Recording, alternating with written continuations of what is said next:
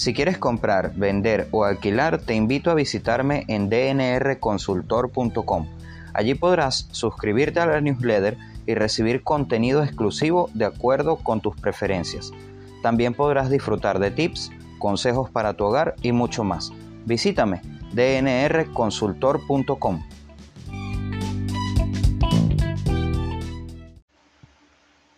Hola, hola, feliz semana y bienvenido a un episodio de DNR Podcast, el primer episodio donde voy a estar hablando un poco acerca de lo que es la marca personal inmobiliaria y de todo lo que debes saber.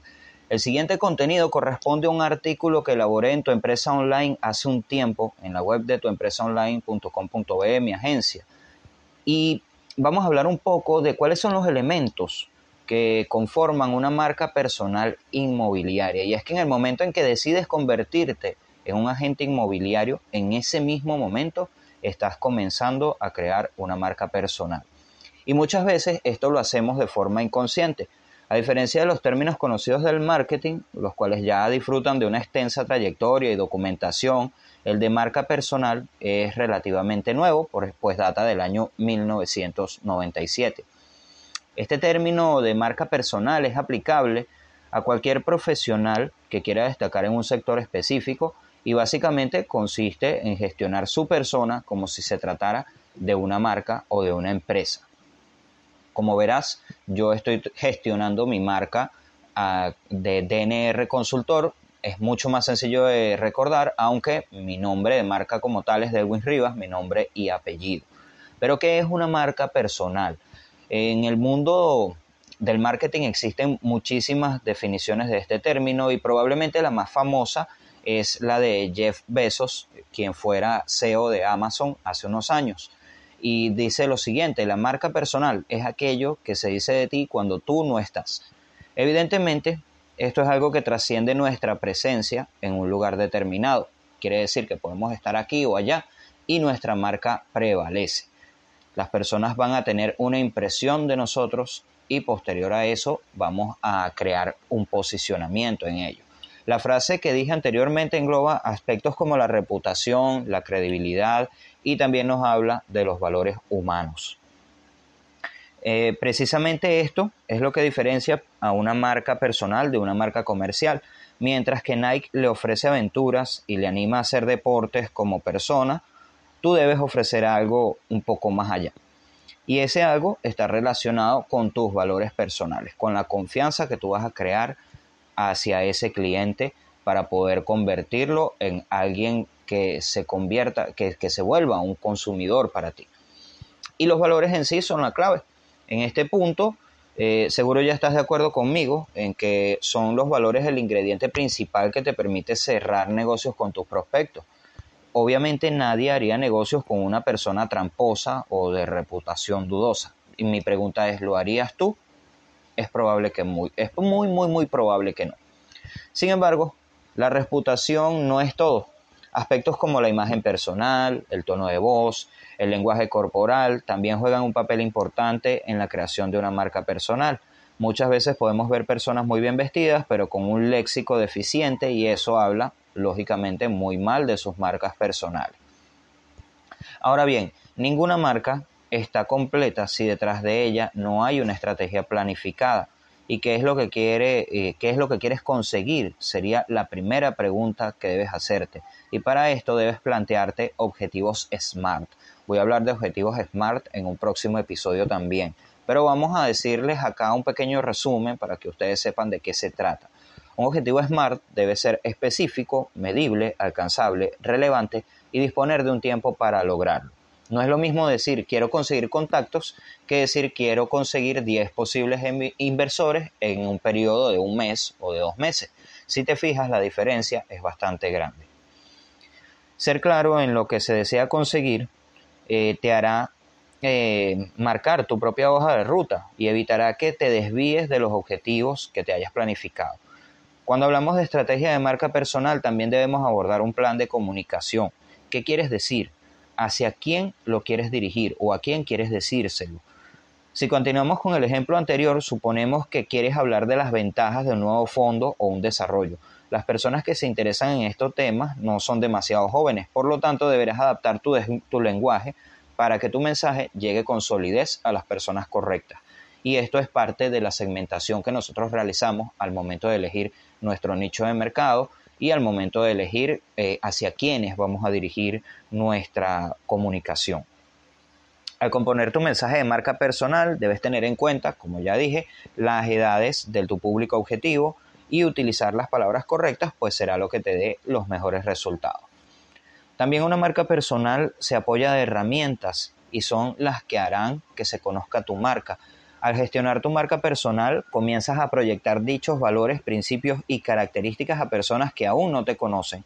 Y para esto dispones de herramientas que hoy en día están al alcance de tu mano y la mayoría de ellas son de uso gratuito. Con el uso de estas herramientas puedes asegurarte en forma sólida a tu público objetivo y los voy a mencionar en orden de uso estableciendo un embudo de conversión, que serían en este caso, primero que nada, las redes sociales, segundo, el blog, tercero, el email y por último, el teléfono. A lo largo del proceso que se sigue en cada una de estas etapas, vas a ir proyectando los valores de tu marca personal. Es así como un total desconocido comienza a confiar en ti y creer en aquello que estás haciendo. Piensa en tu locutor favorito, por ejemplo. ¿Lo conociste en persona en algún momento? Lo más probable es que no. En todo caso, si lo conociste, piensa en tu actor favorito. ¿Contratarías tú a una persona con quien no has estrechado la mano en ningún momento o con quien no has tenido una conversación de tú a tú, digamos, una conversación presencial. De buenas a primeras yo estoy seguro que no. Pero si esta persona te muestra su autoridad y destreza en un ámbito concreto, entonces lo harías sin dudarlo. Es precisamente esto lo que pasa con tu locutor o tu actor favorito. Ya tienes años observando a qué se dedica eh, o que se dedica a dicha profesión y esta persona para ti de alguna manera se convierte en un referente. Y definitivamente este es el objetivo último que se persigue al gestionar tu marca personal. Sea en el sector inmobiliario o en cualquier otro, lo que debes hacer es buscar convertirte en un referente. Y probablemente esto te suene aún imposible, pero realmente no es así. Ser referente no implica que te conozcan millones de personas, sino que tu comunidad te tenga en cuenta a la hora de solicitar a alguien que ofrezca tus productos o tus servicios. Y aquí mencionamos otro aspecto que te ayudará a gestionar tu marca personal, disponer de una comunidad. La creación de una comunidad o community building, como se le conoce en marketing, es una actividad importante para convertirte en referente y no importa si tienes 10, 100, 1000 o 10.000 seguidores. Desde el primer follow ya eres referente para esa persona. Trabaja duro para reforzar esa imagen creando buen contenido. Es importante recalcar aquí que tener seguidores no es exactamente lo mismo que tener una comunidad. Tener una comunidad es disponer de personas que están constantemente interactuando contigo, ofreciéndote retroalimentación, ofreciéndote em, sugerencias, haciéndote preguntas, eh, confirmando dudas, eh, exponiendo sus problemas personales, sus, eh, sus carencias, para que tú con tu contenido les ayudes a ellos. Esto ya es crear una comunidad realmente. Lo demás es simplemente tener seguidores y esos números por lo general Em, de alguna forma están en una parte más alta del embudo de ventas, es decir, no han llegado a la, a la parte del embudo de venta que deberían llegar. Te voy a dar algunos consejos para ayudarte a gestionar tu marca personal en el sector inmobiliario y el primero es sé auténtico. Según la experta en marca personal Judith Lugo, con quien tengo el honor y el gusto de trabajar desde hace unos años, ser auténtico es lo primero que debes tener en cuenta Puede que muchas personas se llamen igual que tú, pero será tu autenticidad la que te haga destacar entre todos ellos, ¿ok? Así que ten en cuenta la autenticidad. Además, ser auténtico te ahorrará tener que representar algo que no eres. A la, larga, a la larga, las marcas basadas en personajes se convierten en algo tedioso. Llega un momento de la vida en el que si creaste un personaje, probablemente vas a tratar de sostenerlo y ya no vas a tener suficiente material como para continuar sosteniéndolo. Así que funda las bases de tu marca personal sobre la autenticidad. Como en mi caso yo acostumbro a nadar contra la corriente, para las personas que me conocen ya lo saben y los que no, acá se los digo, yo soy de las personas que está más tiempo metido en Pinterest, que usan más tiempo Telegram, me gusta mucho más Twitter, me alejo un poco del entorno de Meta y aún así eh, eso ha sido de alguna forma mi valor diferencial y es que yo hago las cosas de forma distinta a los demás. Si te vas a mi cuenta de Instagram, de hecho, y ves mis videos, yo soy un agente inmobiliario que no le no se tiene que vestir de saco y corbata para proyectar una imagen personal de alto estatus, sino que simplemente creo contenido para que las personas vean que realmente conozco de mi sector, conozco de mi tema y por supuesto si necesitan ayuda pueden contratarme.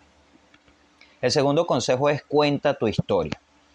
Está bien que quieras vender tus propiedades o conseguir inversores, pero todo en la vida no son los negocios solamente y esto también es muy importante.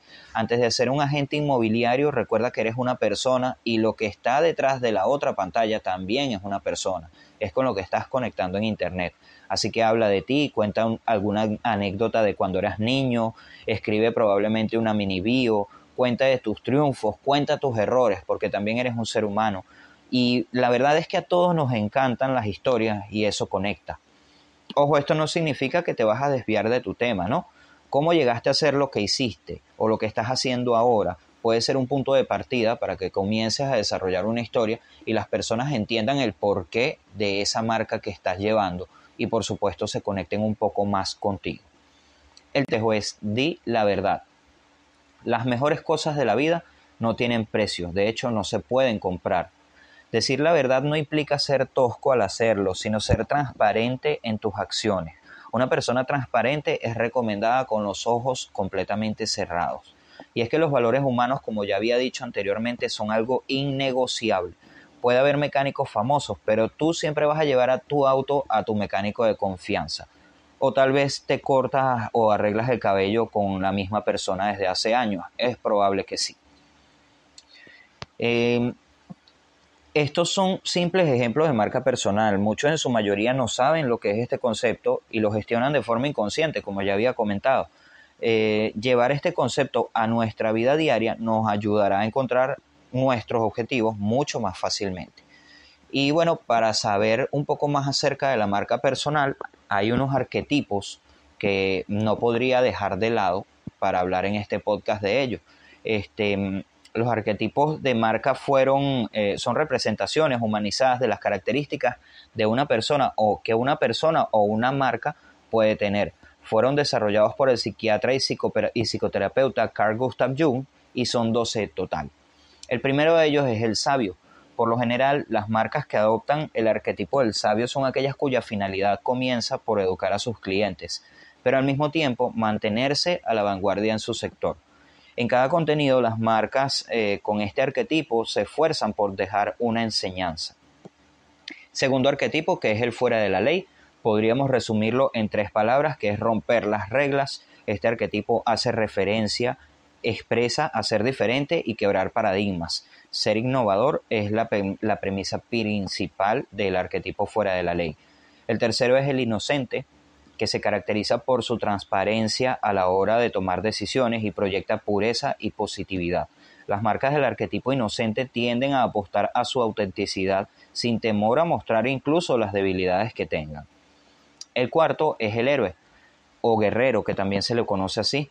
Es uno de mis arquetipos favoritos, realmente. Eh, este arquetipo lo puedo comparar con un samurái que a fuerza de trabajo duro y de disciplina consigue el éxito, pero que al mismo tiempo está dispuesto a cuidar a capa y espada lo suyo. El héroe es aquella marca que toma riesgos, que no le importa arriesgarse. El arquetipo número 5 es el mago. Y personalmente creo que no hace falta describir lo que hace un mago. La transformación de la realidad es su principal premisa. Pero ojo, hay que tener un poco de cuidado con este arquetipo porque mal utilizado puede aludir al engaño. Así que siempre va a ser necesario que revises tu plan de comunicación y vigiles lo que estás proyectando y que eso no sea exagerado o demasiado irreal. El arquetipo número 6 es la persona corriente. Es el chico o la chica común. Eso es una manera de ser empático y de conectar. A estas marcas las distingue precisamente eso. No les importa ser uno más porque eso es lo que son, precisamente uno más. Usar el arquetipo de la persona corriente libera las marcas de esa distancia invisible que separa a los clientes, humanizándolas y haciéndolas un poco más cercanas. El arquetipo número 7 es el explorador. Y este arquetipo consiste en conocer cosas nuevas. Su lema es conocer cosas nuevas, especialmente si éstas están vinculadas al mundo físico, por ejemplo, lugares. Se trata de un arquetipo común en marcas de vehículos o agencias de viaje, aunque no está limitado solo a estos sectores del mercado. El arquetipo número 8 es el guardián. Y a pesar de que pueda asemejarse un poco al guerrero o al héroe, el cuidador persigue un instinto maternal o, paternal. El enfoque de este arquetipo está direccionado a las personas, colocándolas como el centro de todo. El arquetipo número 9 es el amante. A diferencia de lo que se cree, el amante se enfoca en generar placer al cliente por medio de la personalización. Una marca que, nos, que me llega a la mente en este momento es Rolls Royce, quienes suelen personalizar cada vehículo al punto de hacerlos únicos. El número 10 es el bufón. Al bufón le gusta afrontar las cosas con humor y ver el lado gracioso de la vida. De hecho, divertirse es la meta de, esta, de este arquetipo de marca. La alegría es un idioma universal y así conectar desde ese punto light de la vida puede ser una excelente idea. El arquetipo número 11 es el creador. Tal como su nombre, se trata de una marca creativa que apuesta a las grandes ideas, el ingenio y la innovación. Podríamos nombrar eh, a alguien que usa el arquetipo de creador como marca personal, a Elon Musk, que es, quien me llega a la mente en este momento. Por último, el arquetipo número 12 es el gobernador. El gobernador es simplemente un líder, suele ser muy persuasivo y al igual que estar al lado del rey ofrece prestigio a sus seguidores. Ahora bien, cada marca personal puede tener rasgos de distintos arquetipos, ya que somos seres humanos y experimentamos distintos escenarios a lo largo de nuestras vidas. Sin embargo, hay ciertas características que predominan sobre otras y eso es lo que marca el arquetipo de cada una. Entonces, cuando vayas a comenzar a desarrollar tu marca personal, deberás determinar cuál es el arquetipo de tu marca, ¿ok? ¿Cuál es el arquetipo predominante porque ese te ayudará a desenvolverte mejor en tu entorno, a crear autoridad y a posicionarte como diferente, como referente, perdón. Entonces, bueno, eh, en Internet hay un test gratuito que puedes buscar en Google, test de marca personal o test de arquetipo de marca, eh, al que puedes acceder, es totalmente gratis, te lo recomiendo, y te va a dar el porcentaje del arquetipo que predomina en ti para que entonces comiences a desarrollar esa marca personal.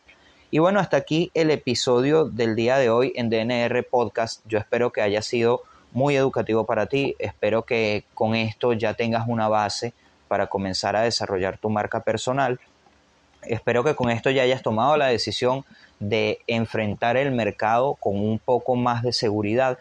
Y si quieres saber un poco más, te invito a que me escribas a través de dnrconsultor.com. Allí en la sección de contacto puedes enviarme un email o puedes escribirme a través de Telegram también, donde voy a estar colocando el bot ahí en la sección de contacto para que me dejes un mensaje y yo con muchísimo gusto, a la brevedad posible, te lo respondo. Aunque si lo haces por el email, muchísimo mejor porque yo estoy conectado al correo electrónico prácticamente todo el día. Así que te voy a responder a la misma velocidad que respondería un WhatsApp o un mensaje de texto o un Telegram. Así que bueno, te invito a que me, a que me visites en dnrconsultor.com mi nombre es Delwin Rivas y mis redes sociales arroba DNR Consultor. Estoy en todas las plataformas digitales, así que bueno, te invito a que me sigas por allí en las redes sociales donde voy a estar colocando contenido casi diariamente y que te va a aportar muchísimo valor. Finalmente, si quieres comprar, vender, alquilar, eres propietario o eres un agente inmobiliario, puedes ingresar a mi sitio web dnrconsultor.com donde puedes suscribirte a la newsletter y estar recibiendo contenido 100% exclusivo. Y si quieres vender desde mi web, con muchísimo gusto te atiendo por allí. Así que bueno, nos escuchamos nuevamente la semana que viene. Te deseo una excelente semana, que sea muy productiva y que de aquí en adelante lo único que veas en tu agenda sean pedidos de clientes que necesitan que les vendas. Hasta la próxima.